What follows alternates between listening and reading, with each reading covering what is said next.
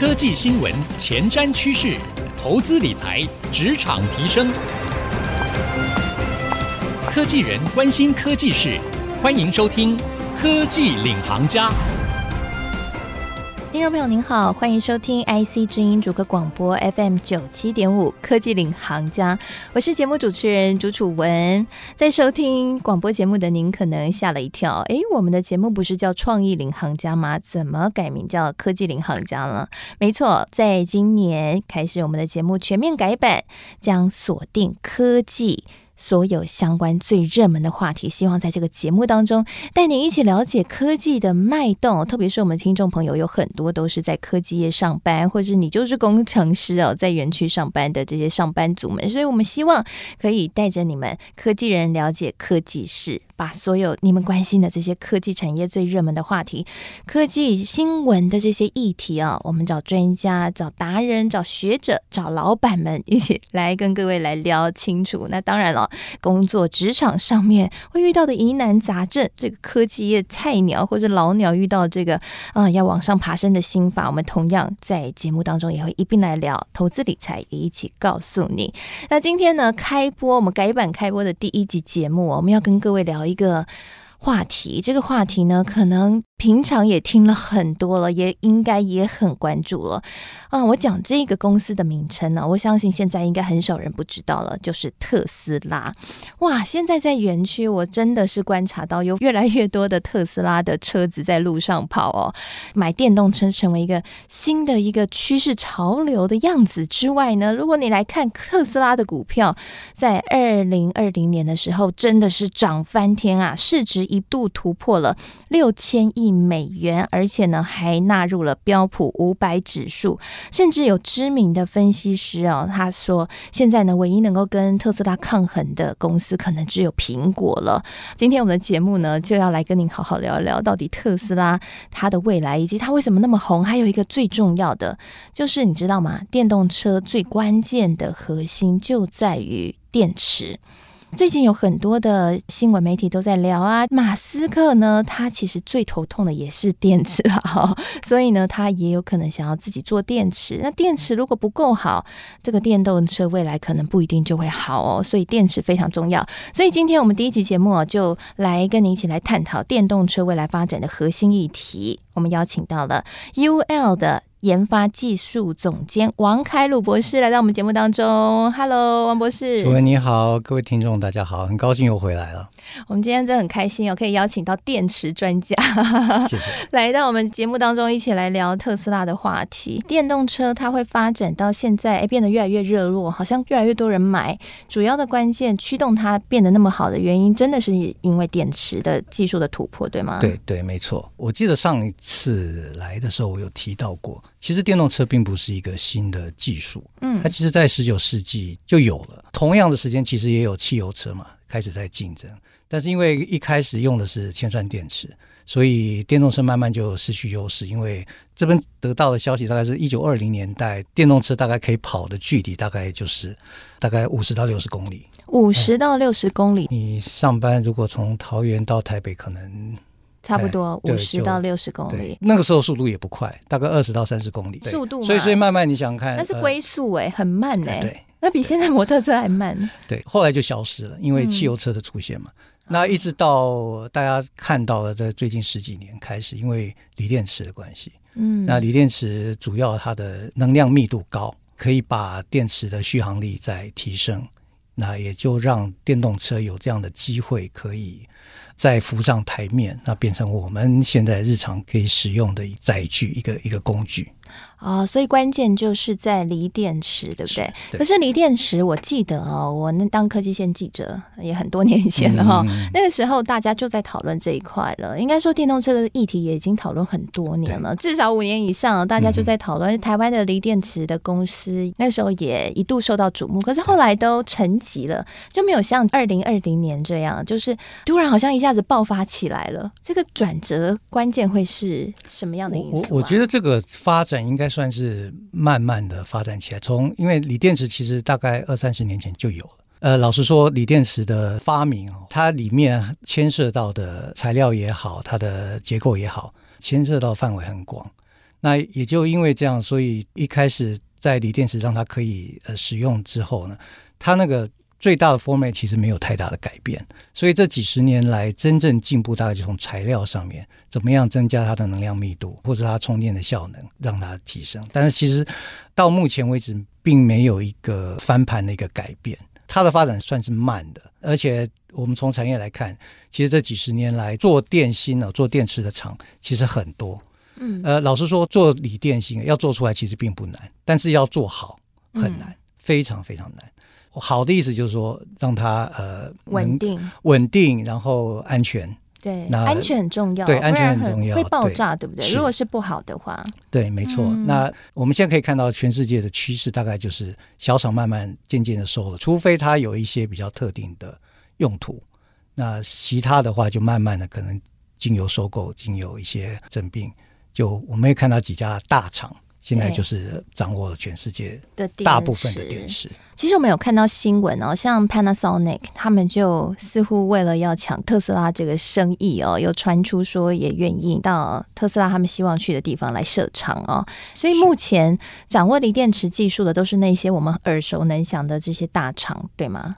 对，一一方面，我觉得其实刚刚提到制成，制成其实非常重要，因为电池大家可以看数量会比较多嘛，长期使用底下，其实呃，如果制成不稳定的话，有很多问题会渐渐的出现。那尤其像电动车，因为你不可能说这个电池像手机一样，我两年就换新，嗯，所以大家可能会希望它跟一般的汽油车一样，至少我用个十年、十五年、二十年，甚至到二十年。对。对，那以这样的寿命来看的话，其实电池的一致性非常非常重要。那我好奇哦，因为最近马斯克他有对外说，他目前的电池的技术可以让电动卡车达到五百公里和八百公里的续航，甚至未来电动卡车如果装满这个四十吨哦，很算蛮重的嘛哈，嗯、然后续航力还可以达到一千公里，这样算是很大的突破吗？因为它这个数字，你知道，我们如果是外行人，其实。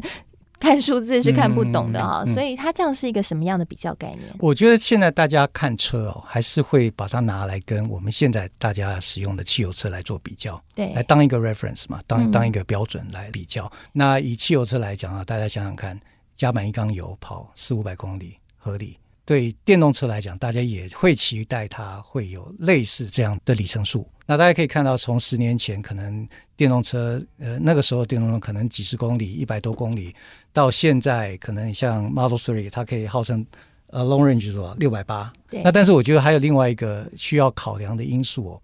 大家知道，加油站你除了第二天要涨价会大排长龙之外，其实你去加个油大概不会花超过十分钟时间。对。但是电动车要充电。就会花很长的时间。以目目前的技术来讲，就算是快充，你至少也得花个二三十分钟时间充到可能一半左右。哦，对。那另外一个就是整个充电 infrastructure 的问题，就是有没有那么多的充电桩可以让开电动车的人来使用？所以这会是另外一个考量的因素了。嗯，对，也是现在的瓶颈。对对对，现在目前我知道卡车司机他他有最高就开车时限呃时速的限制。所以他可能会有两两个司机轮流开，那他卡车里面可能就有床，让他可以睡。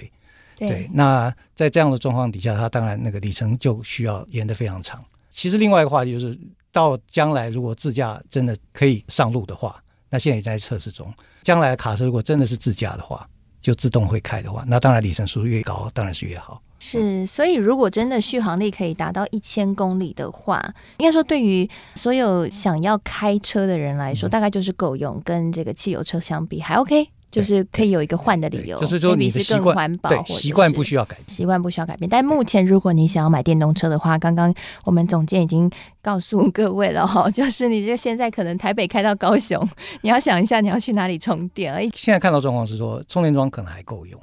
对，但是目前如果说大家买的越来越多的话，那可能就必须要考虑一下，哎，你家附近是不是有一个好的充电的？对，充电站、充电桩你可以用。那其实还有另外一个使用习惯，所以电池技术上其实还是有瓶颈在了，有一个突破的空间在，嗯、就是怎么样能够让充电更快。对对，那充电更快，其实牵涉到的就是电池来讲，快充的话可能会影响到它的寿命。那怎么样让它能够充得更快？那寿命又不会影响到，那这是一个更大的问题。所以这个是一个很矛盾的问题。快充的话会影响到电池的寿命。一般来说是。哦，所以现在变成是一个 dilemma，因为电动车一定要快充啊。是的。所以总监应该还不打算买电动车，对不对？呃，看情况吧，看情况。因为一想到这个电池的问题，我我，我，我觉得其实开电动车，真的开的人大概可以享受到那个完全不一样的感觉了。因为因为汽油引擎其实是有一个曲线在嘛，不同转速底下它的。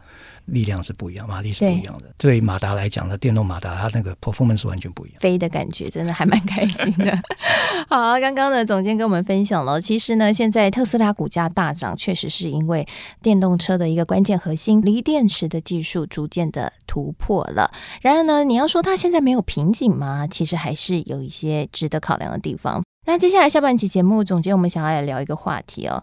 叫马斯克最近有一个很重要的敌人，而且这敌人很强悍，就是比尔盖茨。他居然也开始投资这个新创公司，叫做 QuantumScape。他们声称呢，他们的电池能够提升电动车百分之九十的续航力。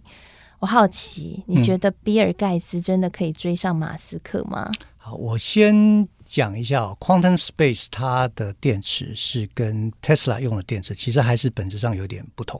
那我刚刚前面有提到，电池其实这几十年来没有太大改变。真正的锂电池，我们说的锂电池哦，事实上我们应该叫锂离子电池。QuantumScape 它用的电池是所谓的 Solid State，就是固态电池。所以是两个不太一样的技术，差在哪里？呃，我我科普一下好了。科普一下，我们需要需要科普。对对对，这个可能要花点时间科普一下。锂离子电池的基本上它的组成呢，就是有正极、正极材料、负极材料，就是我们讲的呃 cathode、anode。那中间有一层的 separator。锂是以离子的方式在正极、负极之间来游走。充电的时候呢，会把锂的离子集中到负极去，因为电子的吸引。放电的时候，这些离子呢就会往正极跑，然后就会产生电。这是锂离子电池的运作原理。这种电池，可以充电电池，我们一般叫二次电池。那事实上，我们一般在市面上我们常常会用的有两种电池，一种是可充电的，一种是不可充电的，叫一次电池。那其实锂电池哦，两种都有。那我们一般常常用到，可能现在因为手机的关系，呃，laptop 的关系，所以我们可能用锂离子电池比较多。但事实上，一次电池呢？很早以前就有了，现在也还在用。嗯、大概呃，我想如果大家有一点年纪，还知道那种早期的照相机用的那种电池。其实我们现在在便利商店买到那种用完随丢的电池，呃，不过那个不太一样，那个不是锂电池，哦、不一样对，那不是锂电池，对，嗯、真的也有也有锂电池，但那个就是因为它长效。呃，其实一次电电池跟二次电池来比的话，一次电池它的能量密度是高的。那大家知道，电池其实有一个很大的一个瓶颈，就是能量密度，怎么样可以让它塞更多东西，嗯，塞更多的电进去。那以锂离子电池来讲的话，塞更多的电就表示我要塞更多的离子，嗯，那塞更多的离子呢，就表示我在正极、负极我要更多的空间去塞它。这几十年来，其实有很多的技术的进步呢，都是在怎么样从材料上变化，去让它可以塞更多东西。这是目前的趋势。所以 Tesla。呃，是朝这个方向来走，但是有另外一个技术，事实上很早以前就有，但是一直有瓶颈的，就是固态电池。那固态电池跟锂离子电池不一样的是呢，它的呃负极呢用的就是锂金属。其实一开始发展的时候，它就是以锂金属在做实验，但是锂金属很讨厌的是说，在放电跟充电的过程之间呢，你很难把锂。可以很平整的让它回去。哎，我好奇，这个锂金属的锂就是锂电池的锂吗？对，一样的锂，哦、但是它是锂金属，它不是锂电池。OK，对，那那用用锂金属来当负极呢，有很大的问题，就是它很容易会产生 dendrite。那 dendrite 就会造成短路，所以有很多安全的问题，所以后来就人们就放弃使用它了。嗯、那其实这几十年一直有在研究怎么样改善这样的状况。那目前我们知道比较新的技术，大概是可能有一些新的 coating material 可以放在呃负极上面，让它可以让这些锂在充电的时候回到金属状态时状态的时候，它可以比较平整的摆在那个平面上面。对，不会产生 dendrite 的问题。嗯、那如果这样可以可行的话，那势必表示着说，将来它的能量密度可以高很多，比起锂离子电池来讲。哦，所以这一家新创公司就是在做这个。但是，因为像我在 U 工作，我们的创始人有一个很有意思的一个一个 philosophy 哦，就是 know by test, state the facts。know by test 意思就是说。呃，这些东西其实我们要实验才知道。因为我们一般在看电池哦，其实我们看的不只是它的能量，我们看其实从很多观点去看。一一般我们用一个蜘蛛图来看，我们看它的能量密度，能量可以存积多少能量。第二个，我是看它的 power，一次放出多少能量，或一次存多少能量。安全当然最重要的原因，还有它的寿命，对，还有就是它的 performance，performance 包括它温度会增加，可能会有一些其他，譬如说刚刚提到的一些充电速度这些。都会是我们考量的因素，所以这个东西到底好不好用，能不能商业化？我觉得要看到实体，要真正测试才知道。是，所以其实这还是一个很初阶的阶段啊、哦。就算那个新创公司它真的做出来了，但是没有试过，你怎么知道嘛？对不对？还是需要一段很长的试验的期间呢、哦。所以目前应该还是马斯克的电动车使用的那样的电池会是一个比较主流。呃，对，领先的状态。对，至少它在市面上大家已经用了几十年的时间了，嗯、有有很大很多的经验。在使用它，对，了解。只是现在比尔盖茨就是想要弯道超车了哈，但目前看起来 应该是两个是完全不同发展领域哦。嗯，最后一个话题，我们想要来聊的就是特斯拉在二零二零年第二季的财报视讯会议上面，马斯克他其实有讲到一个他们未来发展的瓶颈，就是电池的成本很高。是他们现在公司面对的一个很大的障碍哦。那他也提到说，如果能够有矿商可以用对环境有益的方式来开采这个镍矿，可以让这个镍矿的供应可以是很稳定的话，特斯拉要供给他一笔长期的订单。其实这一句话呢，它背后的玄机就是，哎，之前有人在讨论哦，这个镍就是电池的材料，镍可能会供给不足，那这个部分可能会影响到电动车未来的发展。总结监，你怎么观察？真的现在在供给上面有出现这样的一个供给的缺口吗？镍其实在全世界使用量是很大的，绝大部分是用在不锈钢。不锈钢对，不锈钢里面需要镍，所以现在全球产量里面百分之七十其实是用在不锈钢。电动车以目前来看，大概百分之七左右。其实并没有那么高，哦、呃，产量应该不会有问题。尤其 COVID nineteen 之后，印尼是全世界最大镍矿开采地，对，中国大陆其实在那边投资很多，它也有在增加产量。我相信这块不会有问题。而且镍回收，老实说，并不是一个很难的事情。当然，当然是成本问题，这都是成本问题。嗯、那我觉得对锂电池来讲，其实大家比较关注的金属其实是另外一个，是钴。钴、哦、金属。呃，嗯、我再科普一下，科普科普。呃，现在。绝大部分用的在电动车的锂电池，它用的系统大概是叫做三元系统，就是镍、锰和钴 （NMC） 哎，或 NCM 都有这样讲法。那 Tesla 有有用的是 NCA（Aluminum） 用铝，它有它自己的一套系统。那里面其实很重要一个东西是钴。那钴呢，在全世界产量最大的地方是刚果民主共和国，所以有一些童工有一些这样的问题。存在，所以大家都希望能够慢慢的能够远离钴。电池如果没有钴，现在可以运作吗？我这么讲好了，镍、钴跟锰嘛，我们以以三元来讲，镍越高的话，能量密度会越高，但是相对的，它的安全性也会变差。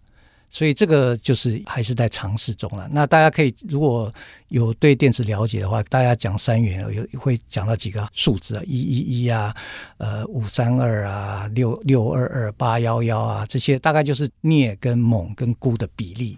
以二零二零年来看啊，比较新的技术，大家都希望能够冲到八幺幺，就是八十 percent 镍跟十 percent 锰跟十 percent 的钴。再回到老化，这些东西测试了才知道。钴的开采上面是有人道的问题，而这个部分钴又是电池必要的原料之一，所以这一块原料或许跟镍一样，都必须要受到重视啊。嗯、好，我们非常的谢谢今天王总监王博士来到我们节目当中，跟我们来科普了很多电池的知识，还有聊这个 Tesla 啊未来发展性的问题。谢谢王总监。谢谢，谢谢你收听今天的节目内容。如果你喜欢的话呢，现在我们每一集节目啊都有同时放在 IC 之音的官网，还有 Spotify 和 Podcast 上面，你可以上网搜寻“科技领航家”，也记得在 Podcast 上面可以订阅和评分留言给我们哦。同时呢，在今天节目结束之后，我也会将今天王总监精彩的分享以及我的新的感想写成一篇采访笔记，放在我的脸书粉丝团，搜寻“财经主播主持人朱楚文”就可以看得到喽。欢迎上来跟我们互动交流。谢谢您收听今天科技领航家的节目，希望这个新的改版你喜欢。我是楚文，我们下次再会。